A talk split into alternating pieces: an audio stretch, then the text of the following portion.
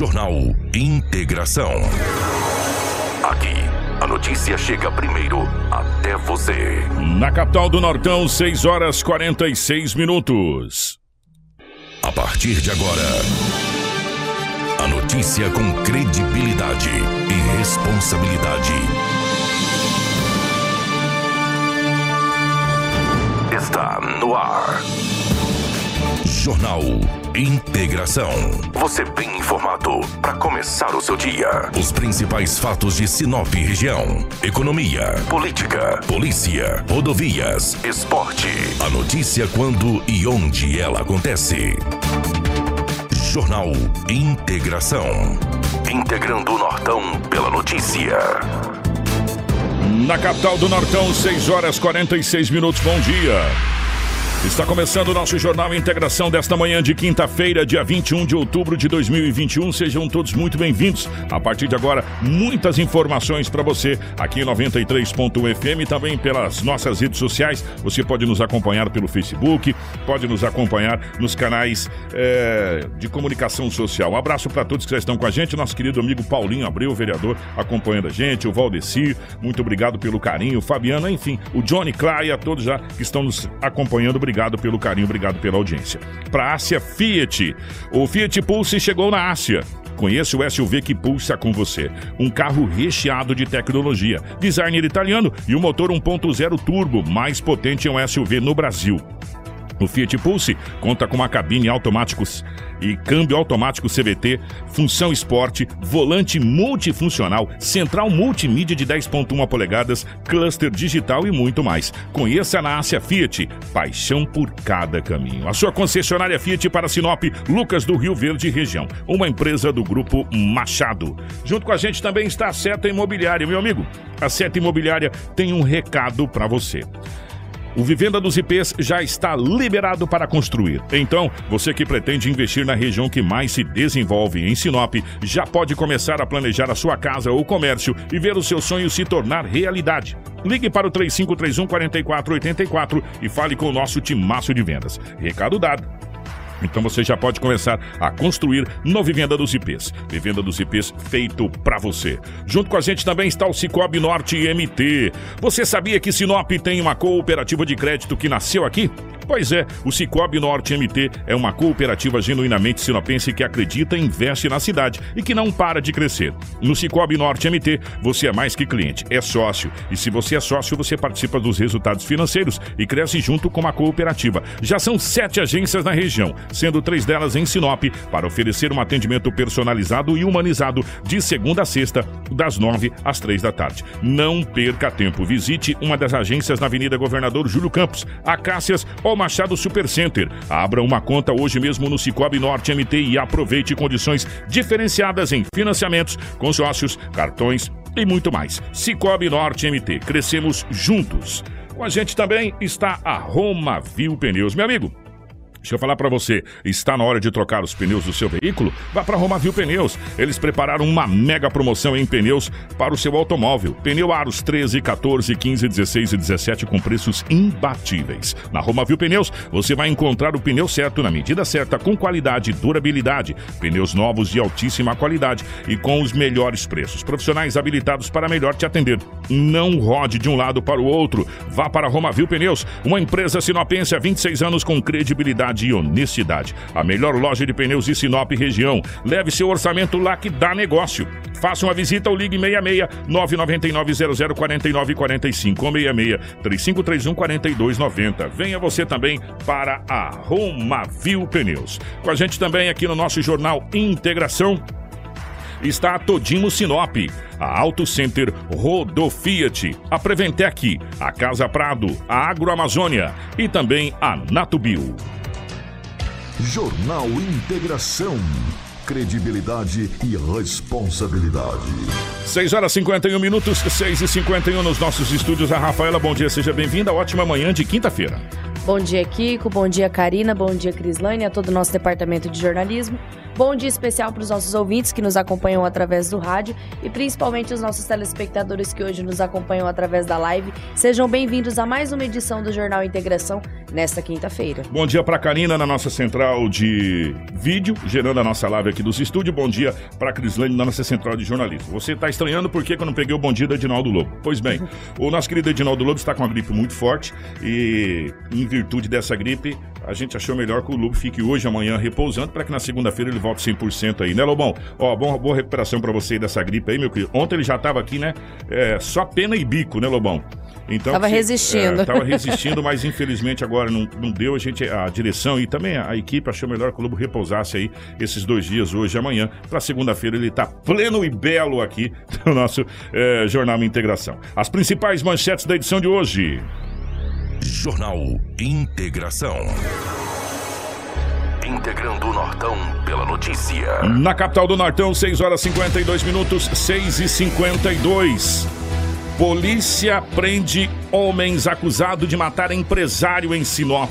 Mais de 3 toneladas de defensivos contrabandeados são apreendidos em Mato Grosso. Polícia Militar de Sinop apreende drogas com adolescentes no bairro Maria 20, é, Vila Mariana. Ministro afirma que tarifa alta de energia permanecerá até abril de 2022. Ah, que belo presente, hein? Força Tática de Sinop frustra roubo de carga e liberta motorista que estava com quatro assaltantes. Homem executado dentro de um ônibus no município de Barra do Garças. Dois policiais são presos acusados de matar empresário Mato Grosso. Essas e muito mais a partir de agora no nosso jornal Integração. Jornal Integração. Integrando o Nortão pela notícia.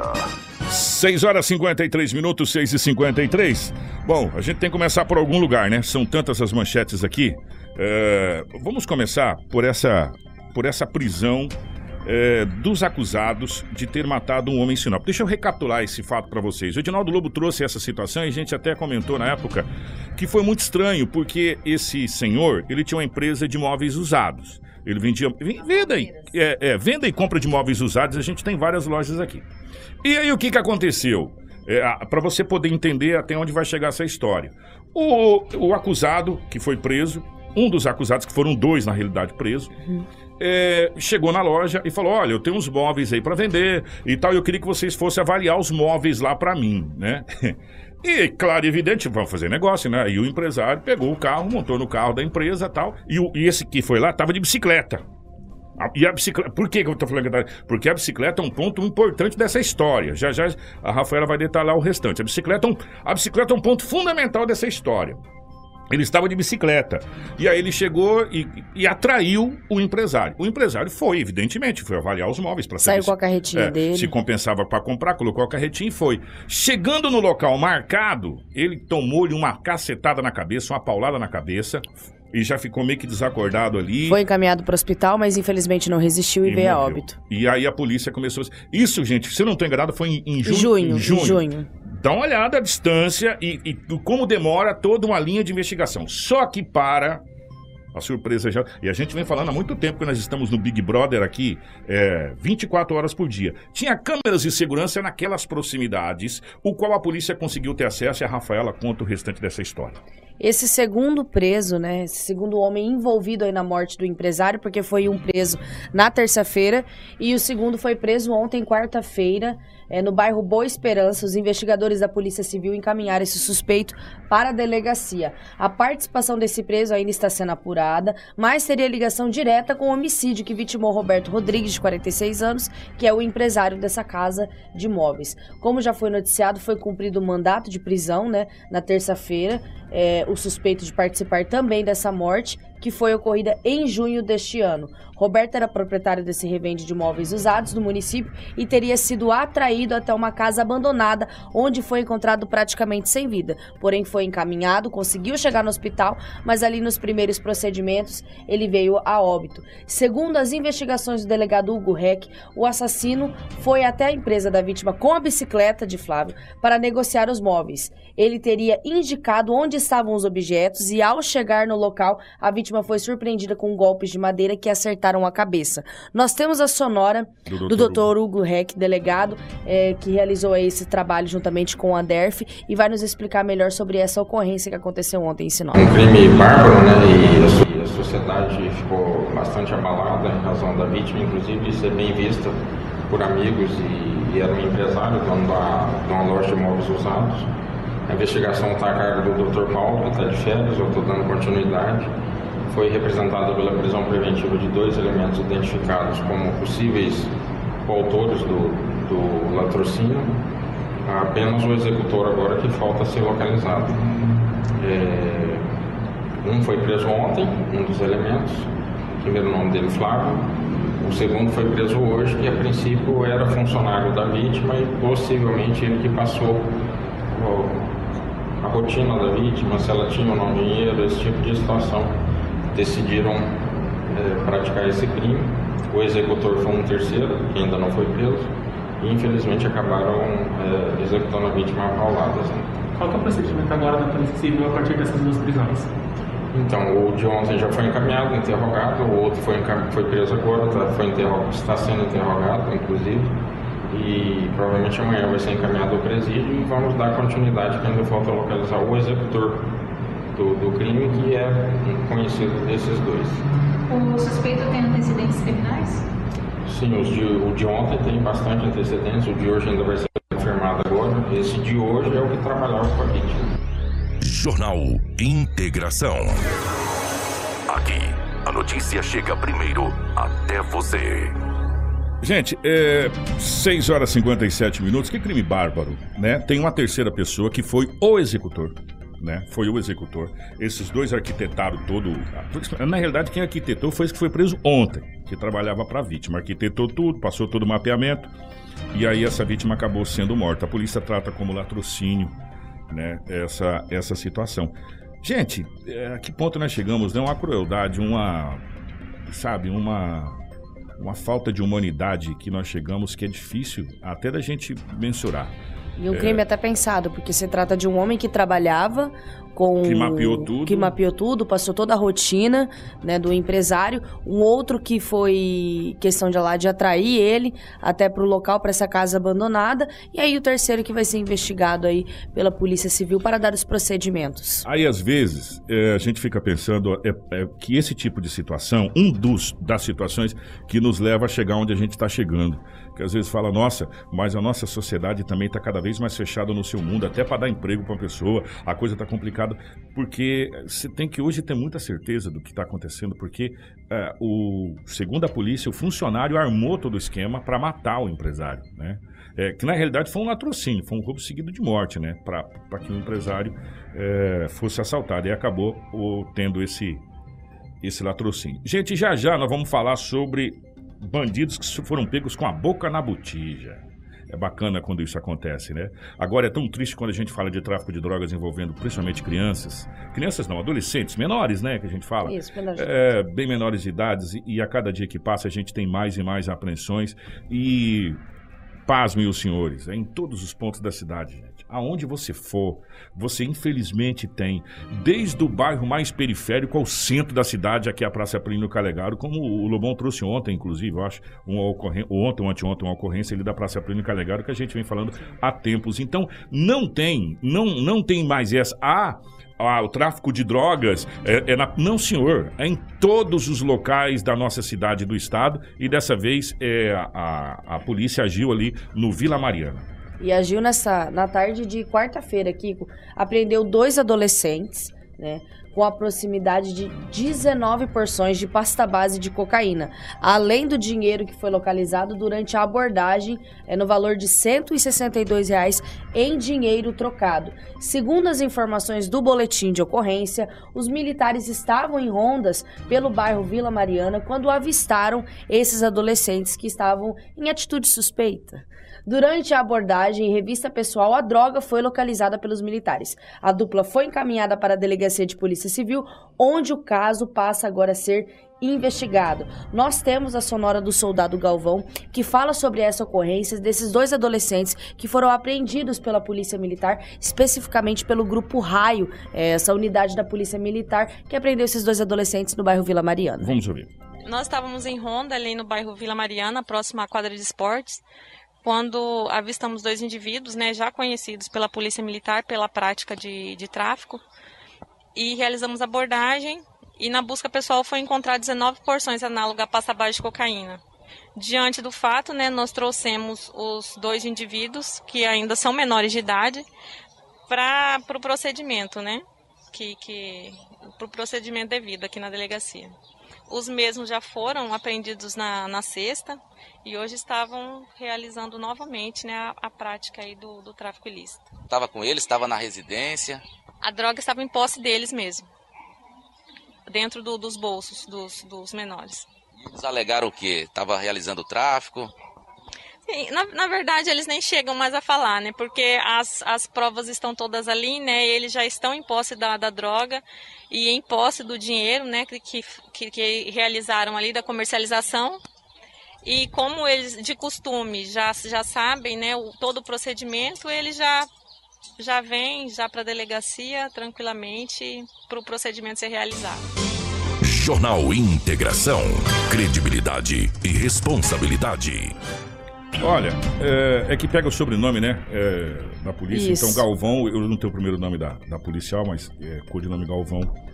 É tão triste quando você pega a última parte da fala é, da policial, onde ela diz: não, eles já sabem o procedimento, né? É, eles foram apreendidos na sexta, pela mesma prática, foram liberados e agora foram apreendidos novamente na quarta. Sexta, sábado, domingo, segunda, terça, quarta. Cinco dias eles foram apreendidos novamente fazendo a mesma coisa. E eles já sabem o procedimento. Isso é uma realidade. Não só ele, não só os menores. O crime organizado sabe qual é o procedimento. Qual é o procedimento? Eu coloco menores, os menores, os chamados aviãozinhos, né? É, vamos dar nome, aviãozinho, aquele que faz é, esse corre que, eles, que corre esses menores que estavam fazendo, com uma pequena quantidade, como não é uma grande quantidade essa, que a perca é, é pequena para o tráfico organizado. É, e eles fazem o corre. Se eles forem apreendidos, eles estarão liberados e a mão de obra estará novamente nas ruas em poucas horas. Você sabe qual é o nome disso? Inoperância e incompetência e incapacidade, tudo com I. Inoperância, incompetência e incapacidade das autoridades de cuidar das coisas. Sabe por quê? Gente, se você for olhar, eu gostaria muito que vocês pegassem para olhar. Eu acho que a lei mais completa que existe no planeta chama-se ECA. O Estatuto da Criança e Adolescente. A lei é maravilhosa. E evidentemente que existe partes dessa lei que dá essa prerrogativa. E aonde é que o crime organizado aprendeu a trabalhar e aonde o Estado não trabalha, nas outras páginas do ECA. Não sei se vocês compreendem. As outras páginas do ECA. Por quê? Porque para você ter um centro de internação para menores, você tem que ter uma série de acompanhamentos. Não é um depósito de criança. E não tem nem como fazer isso. É um local que as crianças vão se ressocializar, vão sair, vão tirar toda essa essa podridão do crime organizado para poder voltar aí para a sociedade, poder continuar a sua vida e crescer como cidadão. Você tem que mostrar para a criança, isso é igual ensinar na escola. Para quem, quem vai na. Eu acho que a educação é, fundamental, eu acho a mais importante de todas aonde você, onde as professoras ensinam a criança o beabá que a gente falava, beabá, bu, bu, e aquela coisa toda, ensina a criança a ler, ensina a criança a escrever o seu nome, ensina a criança a aprender os primeiros números. Ali é aonde a criança começa a se a se desenvolver. E o centro socioeducativo tem que ser o quê? O ensino fundamental para tirar essas crianças desse, desse mundo e mostrar para essas crianças e adolescentes um novo mundo. Com possibilidades. Mas possibilidade do quê, cara pálida? Se a gente não está conseguindo comprar comida para colocar na mesa, que a coisa não para de subir, as coisas estão tão desumanas do jeito que está. Né? Então, é difícil, porque o crime organizado entendeu como funciona o ECA. O Estado não. O crime organizado entendeu, falou: caramba, que lei maravilhosa. A gente pode se amparar aqui, ó, nesse capítulo aqui. O Estado ainda não entendeu, ou se entendeu, não pratica o ECA. Que o ECA é uma lei maravilhosa. Só precisa ser colocado em prática na sua essência. E nós não temos sequer um centro de ressocialização para jovens aqui. Entendeu? Aí os jovens são apreendidos na sexta, são, são soltos, porque tem que ser soltos, não pode ficar apreendidos. Aí já na, na, na quarta-feira já são apreendidos de novo fazendo a mesma coisa. Fora lugar. os trabalhos dos policiais que são cansativos, né? Até O pelas falas deles é, de, de fazer essa ocorrência, eles estão fazendo de novo, cinco dias depois, é, eles já sabem o procedimento. E não só é, dessa situação da Soldado Galvão. Teve outras situações que a gente já trouxe aqui no jornal. É, ele já tem várias passagens pela polícia, já sabe como é o procedimento. Há poucos dias saiu da delegacia e a gente sabe que no futuro, ali próximo, eles vão retornar. E, e um detalhe muito triste, muito triste, vou mandar um abraço para a Daniela Melhorança, mandar um abraço aos empresários que nos assistem. E a gente sempre, sempre é, costuma dizer que a sociedade, ela precisa se organizar. Ela precisa se organizar. E ela parte da organização partindo das entidades que fazem os trabalhos que o poder público não faz. Essa é a realidade. E não adianta jogar na conta da prefeitura. A gente tem que jogar na conta é do geral. É do geral. O dinheiro parte da União. A União desenvolve o dinheiro, parte pelos ministérios, os ministérios passa pelos estados. O município é o último a receber e o primeiro que apanha. Essa é a realidade. O município é o último a receber e o primeiro que apanha. Por quê? Porque está na ponta da lança. Eu vou dar um exemplo para vocês. Rapidinho aqui. Deixa eu fechar aqui. Eu. Eu, fiz questão de, de abrir isso aqui. Eu vou ler para você a matéria na íntegra. Essa matéria está estampada é, no site Power Mix da cidade de Nova Mutum. Mandar um abraço para os nossos amigos de Nova Mutum. A hora que eu olhei esse negócio, eu fiquei extasiado. Eu Falei, nossa, que bacana. A gente vem cobrando o aumento do efetivo há quanto tempo aqui na região? Gente, precisamos de concurso público, aumentar o efetivo da Polícia Militar, aumentar o efetivo é, é, da, da, da sociedade. Você sabe o que, que aconteceu? O 27 Batalhão Fazendário. Presta atenção. Nós temos isso no estado. 27 Batalhão Fazendário. Você sabe, você sabe, eles são ligados aonde, né? A Secretaria de Fazenda, a Cefaz. A Cefaz faz o quê? Arrecada. Aumentou o contingente. Eles subiram agora o contingente do, do batalhão, de 26 para 32 militares, que dão apoio às ações e fiscalização da Secretaria de Fazenda. Por que, que não tem o mesmo aumento do efetivo para a Polícia Militar, que combate o crime organizado, que está na ponta da lança, a Polícia Civil, que o delegado daqui tem que atender Cláudia, que o delegado daqui tem que atender Vera, que o delegado daqui tem que atender União do Sul, tem que atender não sei o quê. O pessoal tá chupando cana e assoviando ao mesmo tempo, e a gente vê um monte de conversa de investimento, e na prática não vê investimento nenhum vindo. É, enquanto isso, as forças policiais tendo que, inclusive, combater os seus, que já já a gente vai falar aqui. Combater os seus. Porque tem maçã podre também. Em todo lugar tem maçã podre. Né? E, e não é diferente lá, como já já vocês vão ver que eles estão combatendo deles também. E a gente não vê um aumento nesse efetivo. Há quantos anos a gente não vê um aumento de efetivo das forças policiais nesse estado? Sabe, e a gente fica cobrando aqui e todo dia cobrando insistentemente, mas vai chegar um determinado momento, meu povo, que a coisa vai descambar para um lado que não. Ó, por falar em Nova Mutum, teve parece que uma prisão lá perto de Nova Mutum de uma grande quantidade de entorpecente, Rafael, Foi, é isso? Kiko, foi. A Polícia Civil e a PRF apreenderam 3,1 toneladas de defensivos contrabandeados que seriam entregues no município de Nova Mutum. Aí, gente, olha, é isso que eu tô falando, sabe? São, são essas coisas. Não que não tem que ter um aumento da fiscalização da Cefaz, da Polícia Fazendária, tem que ter aumento de todos os efetivos. É da Cefaz, é do Gefron que tá abandonado há muito tempo. Agora que recebeu uns negócios lá, uns carros que tinham sido apreendidos do tráfico de drogas, que usaram para alguma coisa, né? E, e os outros policiais. Por quê? Porque a- as forças policiais, PRF, Polícia Militar, estão fazendo o que pode fazer. Eles estão se desdobrando para fazer os atendimentos. E esse defensivo agrícola, e, gente- e tem inclusive no programa aqui, nos programas aqui da rádio, uma uma matéria, um, um spot comercial, que isso é um crime muito sério, isso é um crime contra a saúde pública, porque os caras adulteram isso aí e jogam nas, nas lavouras, e você sabe quem sente a consequência? É você com câncer, é, é a sua família com câncer. Desenvolve é, doenças. Doenças no seu organismo por causa desse tipo de pirataria.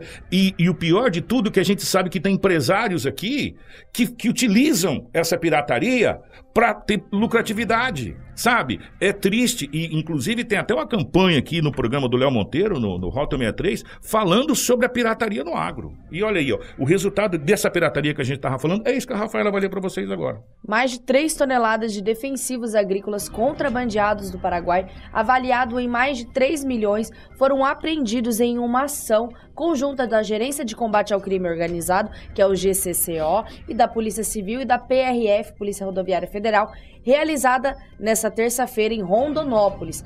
duas pessoas responsáveis pelo transporte da carga de defensivos foram autuadas em flagrante pelos crimes de contrabando e transporte irregular de agrotóxico.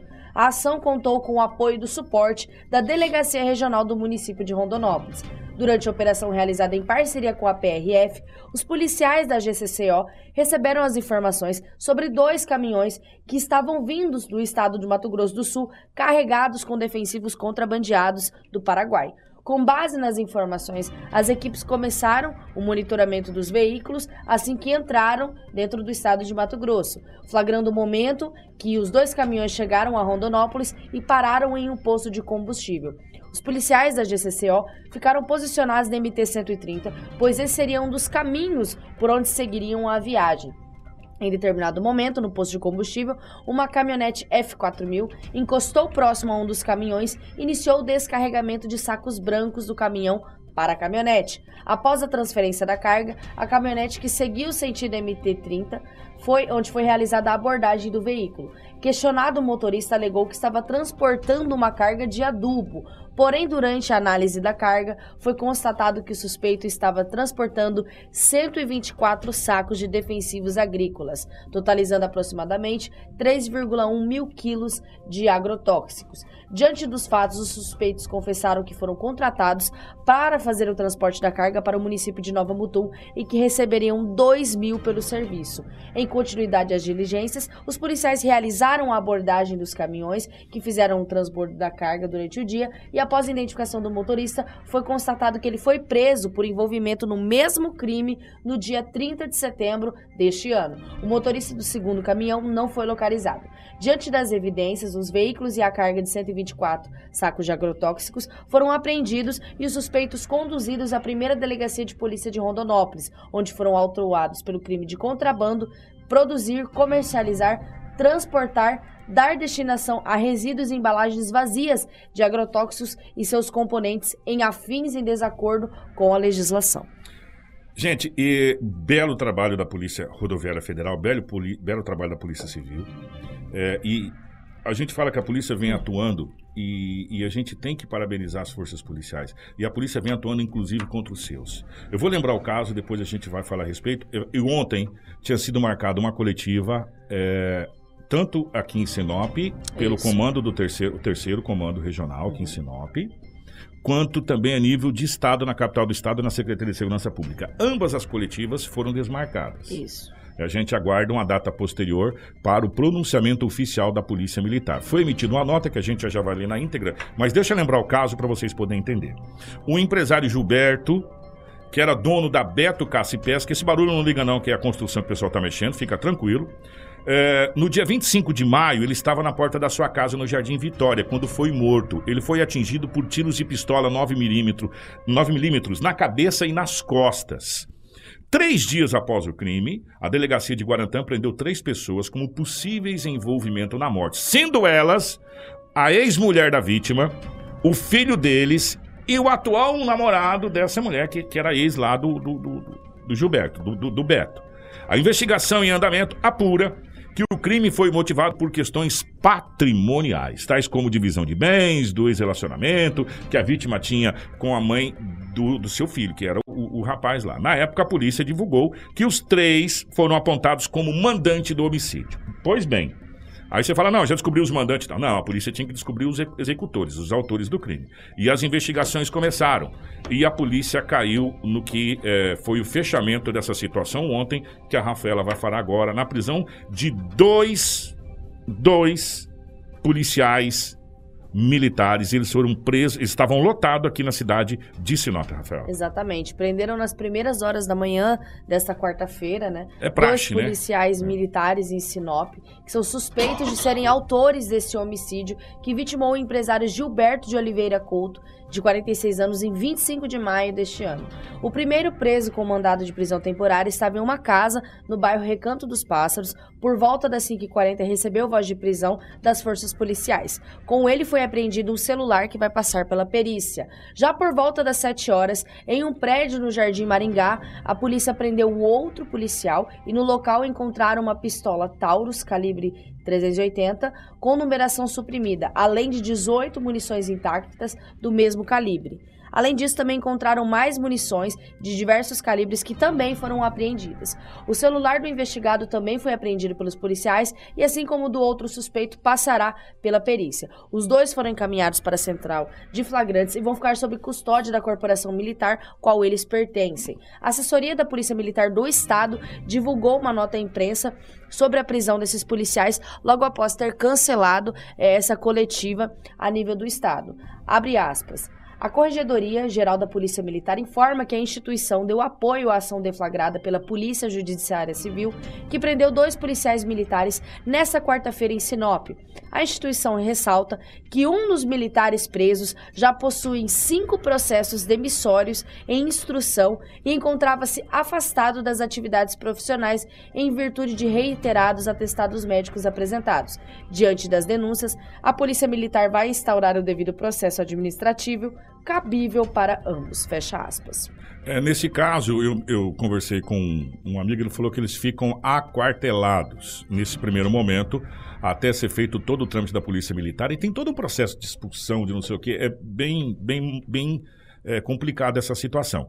Por isso que seria interessante, e a, a, gente acredita que nas próximas horas o comando da polícia deverá é, convocar a coletiva sim, deve estar esperando alguma coisa da corregedoria, né, para que o batalhão se pronuncie, ou até mesmo por Cuiabá, pela Secretaria de Segurança de Cuiabá. Gente, vamos falar de um caso que aconteceu em Sinop, que foi a apreensão de um armamento, mas não a prisão é, do suspeito. Deixa eu contar essa história para você. O que, que acontece? O rapaz, o senhor, chegou é, com a canjibrina em casa, na ideia, né? Chegou com a canjibrina em casa e aí o que, que ele resolveu fazer? Agredir a mulher e o filho, né? Um filho adolescente. Ele chegou agredindo e muito violento. É, isso aconteceu ali no bairro Maria Vindilina. Ah, aí conseguiram chamar a polícia. A polícia foi acionada né? É, porque ele estava agredindo, espancando a sua, sua esposa e, e o adolescente. Ele chegou alcoolizado e muito agressivo. O filho contou que ele e a mãe foram agredidos pelo suspeito e que após ele perceber que a polícia viria até o local, ele pegou duas espingardas, uma calibre 12 e uma calibre 28 e jogou num terreno baldio. E ao fugir, sabe o que ele fez? Rancou... Ele estava bem armado, parceiro. Ele arrancou de um revólver e ainda deu disparos para cima para ameaçar as vítimas. Né? E aí ele entrou no carro e fugiu. Os policiais chegaram até a residência, né? ouviram, fizeram a entrevista com, com as pessoas e localizaram as armas e as munições no terreno. Eu, inclusive, mandei uma foto para para Karina, essa Karina. Já está rodando é, também já tá na live. Aqui, ó. é uma foto dessa, esse armamento aí. Esse aí foi encontrado no terreno baldio.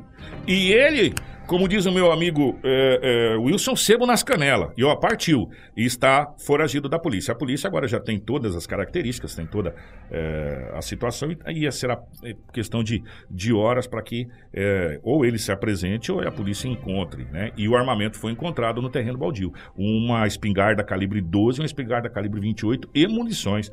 E, e ele estava com mais um revólver ainda, segundo informações, o qual ele atirou é, para cima, tipo, para amedrontar as, as vítimas é, para que não denunciasse. E ele entrou no carro e fugiu. Isso aconteceu é, aqui na cidade de Sinop. Nós vamos dar um pulo à cidade de Sorriso. Deixa eu mandar um abraço para o nosso amigo JK. Ô JK, obrigado pelo carinho, é muito bacana ter sempre a audiência da, dos amigos é, da cidade de Sorriso. O, é, a gente trouxe, a Rafaela trouxe, acho que no início da semana, se não estou enganado, acho que foi na segunda-feira. Foi na segunda-feira. Esse caso que aconteceu em Sorriso. Vamos, vamos recapitular. Houve uma festa de confraternização em um, um estabelecimento na cidade de Sorriso, é, ali na Leonel Bedim. Isso aconteceu no último final de semana. E lá, é, segundo informações que consta no boletim de ocorrência, um empresário teria ido fazer xixi, urinar, próximo ao maquinário. E nesse momento, chegou esse senhor e disse para ele não fazer aquilo ali porque tinha crianças perto. Pelo menos foi a informação que está consta em boletim que teria crianças perto, essa coisa toda que não era para ele fazer ali, que ali não era local, que era para ele no banheiro, essa coisa toda. Pois bem, beleza. Segue o barco. As pessoas entraram no carro e foram embora. Só que um determinado momento. É porque o carro, esse carro aqui funcionava com três combustíveis, né? Álcool, gasolina e na força da fé. Só que a força da fé não deu tempo mais de empurrar o carro, acabou todos os combustíveis, porque o álcool e a gasolina já tinha acabado. A força da fé não levou o carro até onde eles queriam. O carro parou E eles foram atrás de combustível num, num posto para colocar no carro para poder chegar até o posto para abastecer. Foi nesse momento que o empresário se aproximou em um um carro, se eu não estou enganado, é um Atoro escuro, um Atoro preta, ou cinza, ou marronzão, ou sei lá, um, um carro escuro, um Atoro escuro. A informação. Saiu do veículo com a arma em punho.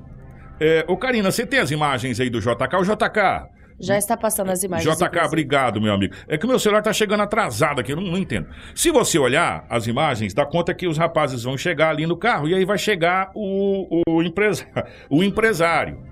E o empresário vai chegar, vai sacar da arma, ele já vai vir com a arma em punho e ele vai dizer, isso tá em boletim de ocorrência, que só vai querer eh, matar o motorista. Isso. Só que nesse momento o motorista tá agachadinho atrás do carro. O que, meu irmão? Né? Ó, quem tá vindo, tá vendo o carro preto chegar. Eu tô tentando fazer a narrativa pra você. O carro preto chegando, né? Aí o carro preto chegou, ele já desce com a arma em punho. Você pode ver que um rapaz vai conversar com ele lá e o outro já tá agachado aqui. O outro falou: "O quê, meu irmão? Já vou me agachar aqui", porque e ele sai, o empresário sai muito alterado e procurando o rapaz. O rapaz brincando de esconde-esconde com ele, né? Porque nesse momento ele tava com, com a arma em punho. E ele atira, dá, dá, dá para perceber que ele atira né, por cima e o rapaz tentando se esconder. E a hora que ele dá o tiro, o rapaz, ó, acelera, meu irmão, que ele vai para um lado. E aí a gente percebe. Ela atirou por cima, tá vendo? Deu uma espécie de um, de um tiro por cima. E o rapaz acelerou. A hora que ele viu que ele foi para lá, correu. E aí ele, ele se aproxima e faz alguns, efetua os disparos contra a vítima que acaba fugindo. Só que um dos disparos, é, a informação que dá conta é que acertou o, O braço. o braço, né, da vítima. Esse empresário se apresentou à delegacia de polícia. Em entrevista ao delegado Getúlio Daniel, disse que já tinha uma rixa com a vítima, que essa vítima que ele atirou, inclusive, já foi, é, foi é, trabalhou com ele. Um era ex-patrão do outro. Né? O que atirou era ex-patrão do que correu. E ele se apresentou e entregou também a arma. E ele disse que perdeu a cabeça na hora, aquela coisa toda. Enfim, como saiu do flagrante, né? Agora vai responder é, sobre esse fato lá na cidade de Sorriso. Mas que situação, gente, por causa de, sabe? Só que desde o começo que a gente entendeu que não era só por causa de uma situação. né? Então já tem uma rixa aí, porque esse rapaz que levou o tiro é a informação que dá conta que ele era ex-funcionário desse outro rapaz. Esse rapaz era ex-patrão dele. Ou seja, a coisa já vem rolando aí. E geralmente quando isso acontece, você sabe o que, que é, né? É uma coisa trabalhista, essa coisa toda, não gostou, enfim, essa situação toda. Mas o fato é que ele se apresentou às autoridades ali da cidade de Sorriso, entregou a arma e agora cabe os trâmites legais aí da polícia eh, da cidade de Sorriso.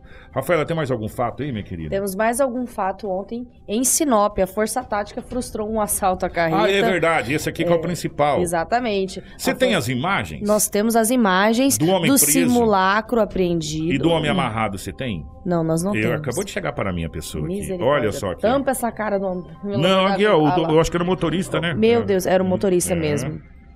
Olha só. Ah, já está na rodando na live, inclusive. A Karina já está rodando. Enquanto eu vou estar rodando na live, eu vou fazendo a, a narrativa para narrativa. vocês. Então lá. Policiais da Força Tática conseguiram na noite dessa quarta-feira, graças a Deus, frustrar uma tentativa de assalto a uma carreta carregada com milho. A vítima estava dentro do caminhão, conforme vocês podem ver a imagem. O momento em que a Força Tática está aí com uma faca tirando, né, essas amarras que estavam na mão da vítima. A vítima estava dentro do caminhão junto com os bandidos quando foi surpreendido pelos policiais. Segundo consta no boletim de ocorrência, o motorista de uma carreta modelo não informado estava estacionado no pátio de um posto de combustível às margens da BR-163, preparando a janta quando foi surpreendido por quatro bandidos, um deles armados. A vítima foi agredida, obrigada a entrar no interior da cabine e amarrada. O veículo com os bandidos seguiu até o bairro Cidade Alta e estacionado às margens da rodovia. Com as informações de uma denúncia, os policiais conseguiram encontrá-lo e fazerem a abordagem notaram que havia as pessoas dentro da cabine, porém não respondiam. Em determinado momento e com muita insistência, foi que os bandidos se renderam. Eles receberam ordem de manter as mãos em um local visível e abrirem a porta. No interior do veículo foi encontrado quatro bandidos e a vítima. Três deles era maior e um era menor, mas as idades não foram informadas. Os militares encontraram também um simulacro de pistola e um desbloqueador de sinal que seria usado para ligar a carreta. Todos foram encaminhados para a delegacia de polícia civil, onde passará a ser investigado. A vítima estava com uma lesão na cabeça, foi desamarrado com a ajuda dos policiais. Olha só, Kiko, esse aqui é o aqui. equipamento, tá? Que é o aqui. desbloqueador de sinal. Esse aí é o simulacro e também as cordas que foram utilizadas aí para amarrar essa vítima. Pegando, tirando o simulacro, tirando, se bem que é muito parecido, e à noite, ainda mais à noite, eles chegaram em quatro, que é uma covardia gigantesca, né? Chegaram em À quatro. noite todo gato é pardo, e, a- né? e à noite todo gato é pardo, que não vai saber que até de dia se uma pessoa encostar um negócio desse em mim, meu amor, Eu acho que é pardo né? também. você pode ver que esse equipamento não é um equipamento de amador. Não é um equipamento qualquer, é um desbloqueador de sinal para destravar a carreta para poder andar. Né? É, e agora, tomara que a polícia pegue o fio da meada a partir de agora, porque se tem, e já já a gente tem a sonora aqui do Isso. Sargento Pinheiro, se tem o furto da carga, tem quem recepta a carga. Tem receptador e tem armazém receptando essa carga, porque essa carga não pode ser jogada no chão. E, e um detalhe muito interessante, é, a última entrevista que a gente fez com o delegado, me fugiu agora, não, o Edinaldo Lobo inclusive fez. Que a era gente- do roubo de carretas. do roubo de carretas. É o doutor Paulo César. Dr. Ele Paulo atua César. na DERF e também é delegado de Vera. De Vera. O doutor Paulo César que explicou, inclusive, sobre o trabalho de Vera e sobre, e sobre essa situação. A polícia está investigando, está, está correndo atrás e o doutor Paulo César fala no final: tem que ter o receptador. Tem que ter o receptador. Você não vai roubar uma carga de milho, vai fazer o que com a carga de milho, filho? Você vai plantar, você tem, te- você tem terra para plantar milho? Não, então não vai. Esse serve- não serve também para plantar. E o doutor Paulo César ainda fala que trata, é, pode se tratar aí de uma, de uma, de uma quadrilha, até porque é o mesmo procedimento, né? Os caminhoneiros estão no pátio do, do posto de combustível, eles chegam, é, rende, acaba roubando sua carga e às vezes deixa o caminhão ou rouba os dois, Os dois. também. Há um mapeamento, há um mapeamento da situação. Você tem várias pessoas envolvidas porque tem um mapeamento da situação, do que acontece. Nesse específico que o, o sargento vai falar agora, o sargento Pinheiro, graças a Deus a polícia pegou com a boca na botija. E tomara que haja aí a ponta do iceberg dessa situação. E uma coisa muito importante que vale lembrar do sargento: todas as carretas que foram roubadas com as cargas aqui, elas foram encontradas nas proximidades da cidade de Sinop. Questão assim de 50, eh, 40 quilômetros, às vezes nem isso, aqui da cidade de Sinop. Né? E nesse caso, como é que aquele senhor estava assustado, hein? A hora que ele foi libertado, meu Deus do céu. O sargento Pinheiro fala. A Polícia Militar, através do 3 Comando Regional, 26ª Companhia de Força Tática, recebeu informação que um caminhão carregado de milho estava sendo vítima de roubo na BR-163. De imediato nos locamos ali pelo local e próximo à Cidade Alta conseguimos abordar esse caminhão, onde no interior estava quatro, quatro suspeitos com um cidadão amarrado e encapuzado. É, foi feita a abordagem, fei- feita a libertação do, do refém, que estava sendo sequestrado, e também a prisão aí dos quatro suspeitos. Eles estavam armados? Como que eles renderam o motorista e chegaram a reagir? Não chegaram a reagir contra nós, mas segundo, suspe... segundo a vítima, ele estava no um posto na BR-63, sentido Itaúba, estava fazendo a sua janta, onde foi abordado aí por esses quatro elementos aí com uma, uma arma de fogo. Post- é, posteriormente foi, foi constatado que era um simulacro, mas na hora o cidadão achou que era uma arma de fogo, ele foi rendido, colocado no interior, amarrado e encapuzado, e levado ao seu caminhão. E nós conseguimos fazer a abordagem ali próximo ao bairro Cidade Alta, da BR-63. Provavelmente eles iam deixar o motorista em algum ponto ali, né? Exatamente. Possivelmente eles iam deixar esse cidadão aí amarrado no meio do mato e levar seu caminhão. O caminhão foi. Vocês localizaram o caminhão ali no, no bairro Cidade Alta, é isso? Exatamente, ali próximo à BR-163. Foi feita a abordagem ali no Cidade Alta, no bairro Cidade Alta. Os quatro foram conduzidos para cá? Exatamente. Os quatro estão, foram conduzidos e agora está sendo feito o flagrante dos quatro. São maiores de idade, tem passagem. São três maiores e um menor. E eles estavam. E salien- salientamos que eles estavam com, com um bloqueador de sinal de 22 canais, altamente potente. Eles falaram o que, que ia fazer com, com- Era a carga, o caminhão? que ele- qual o objetivo deles? Eles falaram que, que ia vender a carga e não sabia o que ia fazer com o caminhão. É notícia. Você ouve aqui. É, a fala do, do sargento, ela, ela nos chama a atenção. Eles iriam vender a carga. Para quem? Essa é a pergunta. Para quem?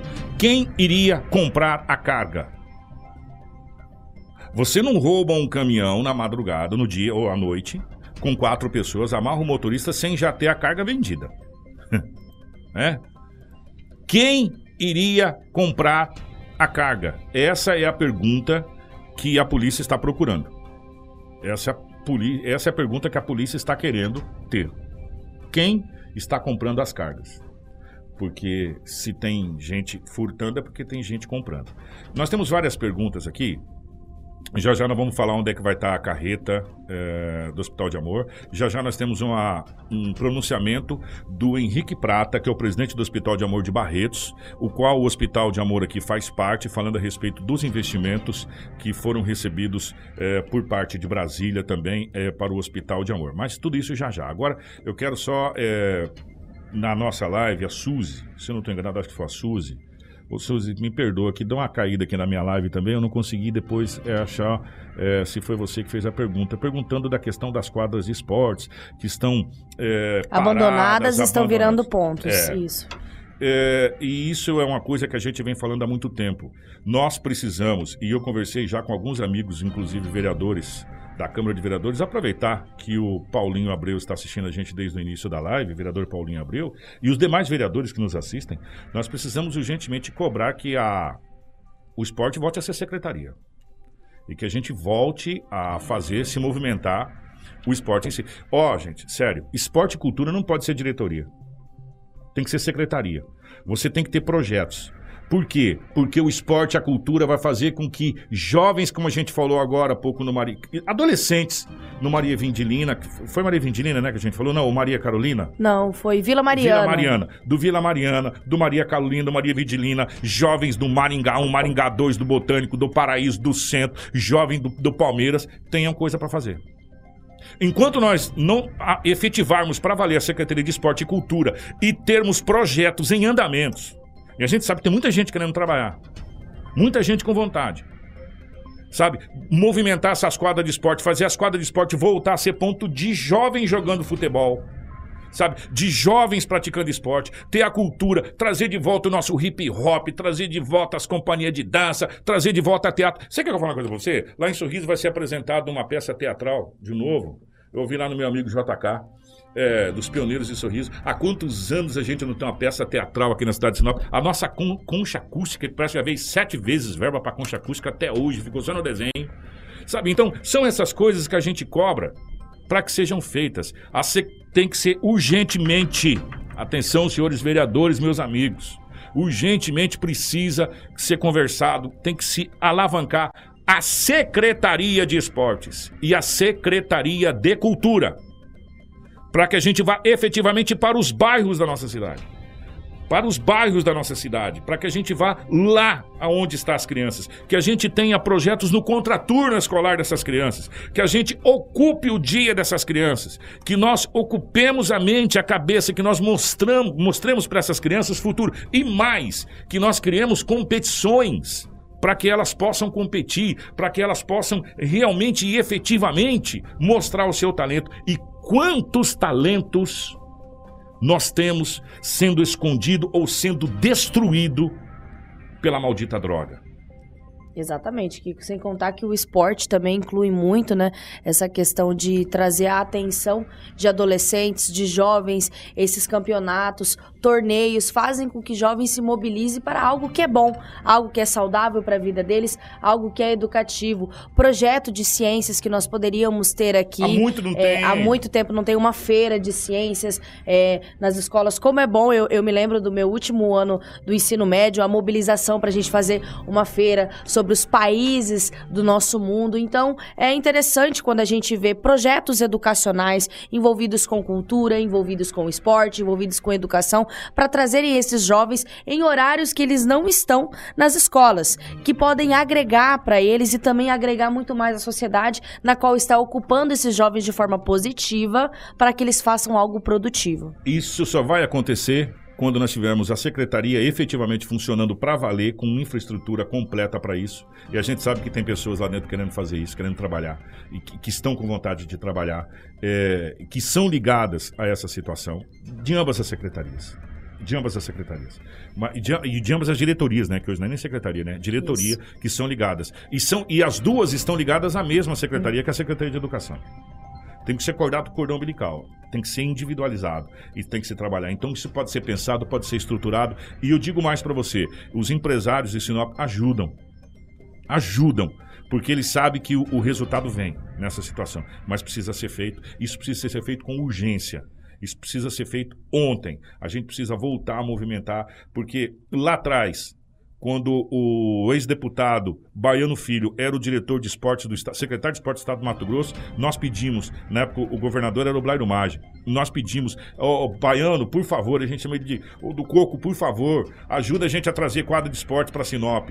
E veio não só para Sinop, mas para o estado todo, mas em Sinop praticamente, praticamente todo o bairro tem uma quadra de esporte coberta e boa para a prática de esportes. Então, locais nós temos. Ah, temos que fazer mais? Temos. Tem, como já foi pedido na sessão, acho que sessão sem ser nessa passada, na anterior na Câmara, se não me engano, acho que foi o vereador Celcinho do Sopão que pediu um campo de futebol lá no, no Complexo dos Vilas, que, seja, que fosse feito parecido com o que foi feito lá em Lucas do Rio Verde. Eu estou ficando velho, mas minha memória ainda é boa. Né? Não só lá, vereador, não só lá, mas lá no Boa Esperança, no Dauri Riva, é, no, no, Adriano Leitão. Aonde tem criança, a gente tem que levar esporte. Aonde tem criança, a gente tem que levar cultura. Aonde tem criança, a gente tem que levar uma possibilidade fora do que ela está vendo, que é isso que a gente está vendo aqui todo dia, que é a questão do, do entorpecente. Essa é a realidade, é isso que a gente vem cobrando. Projetos efetivos que melhoram a nossa sociedade. Nós vamos para o intervalo?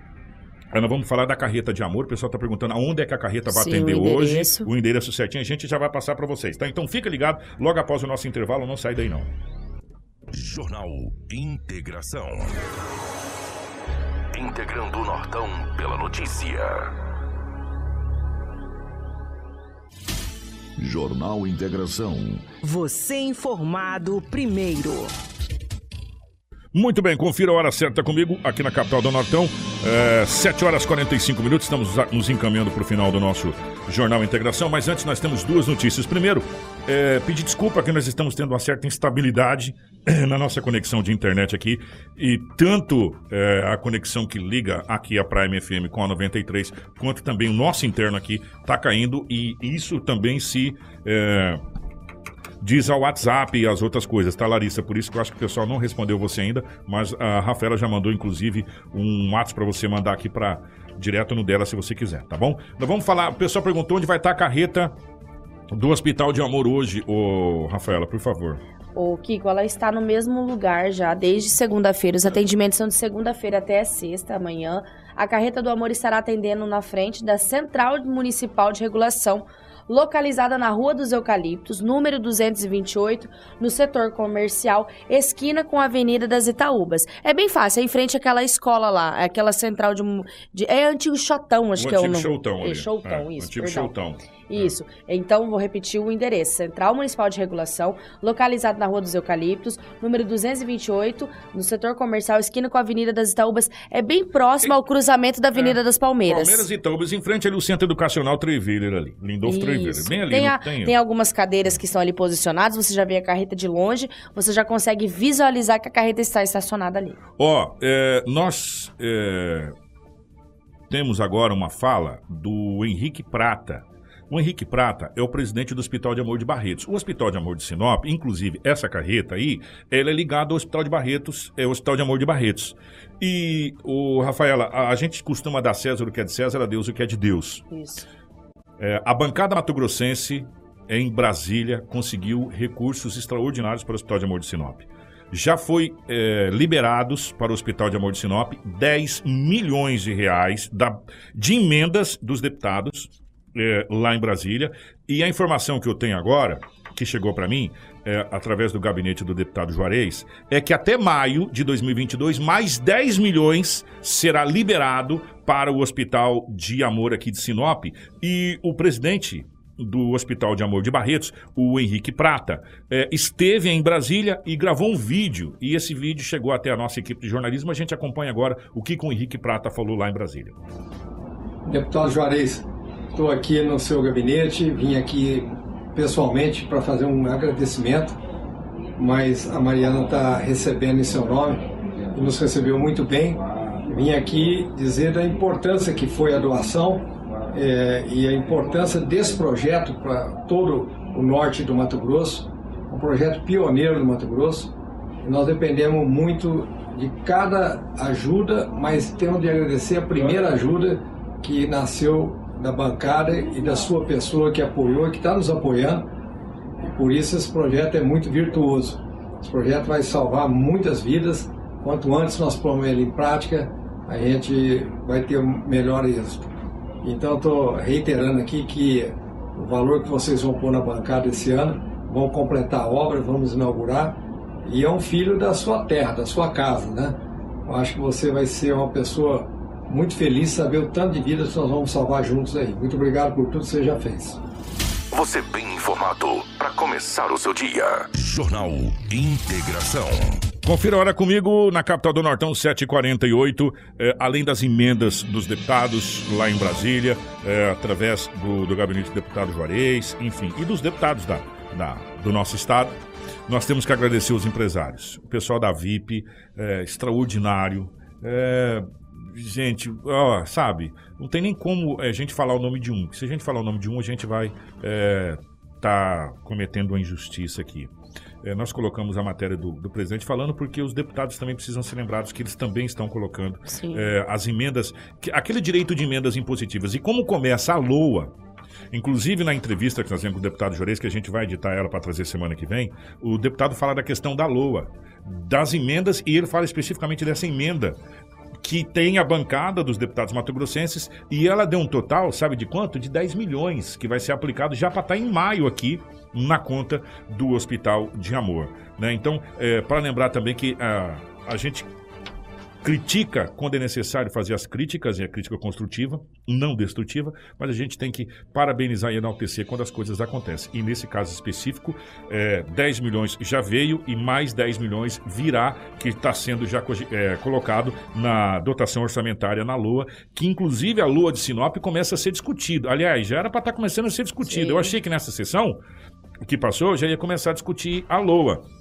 do município de Sinop, quando a gente recebeu a secretária, que nós tivemos um aumento bacana, inclusive na arrecadação das próprias secretarias na questão da lua. E a gente vai é, conversar melhor a respeito dessa situação. Mas agora nós vamos embora. Tem última notícia? Podemos ir embora? Podemos ir embora já que já extrapolamos. 7 horas e 50 minutos. Obrigado, Rafa. Bom dia. Bom dia, Kiko. Obrigada a todos que acompanharam o jornal até essa reta final. Amanhã nós retornamos com muita informação aqui no Jornal Integração. Convido você para acompanhar daqui a pouco o nosso Manhã 93, juntamente com Neves. Nós estaremos aqui até às 11 horas da manhã. Obrigado pelo carinho. Um grande abraço para nossa querida Karina na geração ao vivo das imagens aqui dos nossos estúdios. Também a Cris na nossa central de jornalismo. Nós voltamos amanhã, se Deus quiser.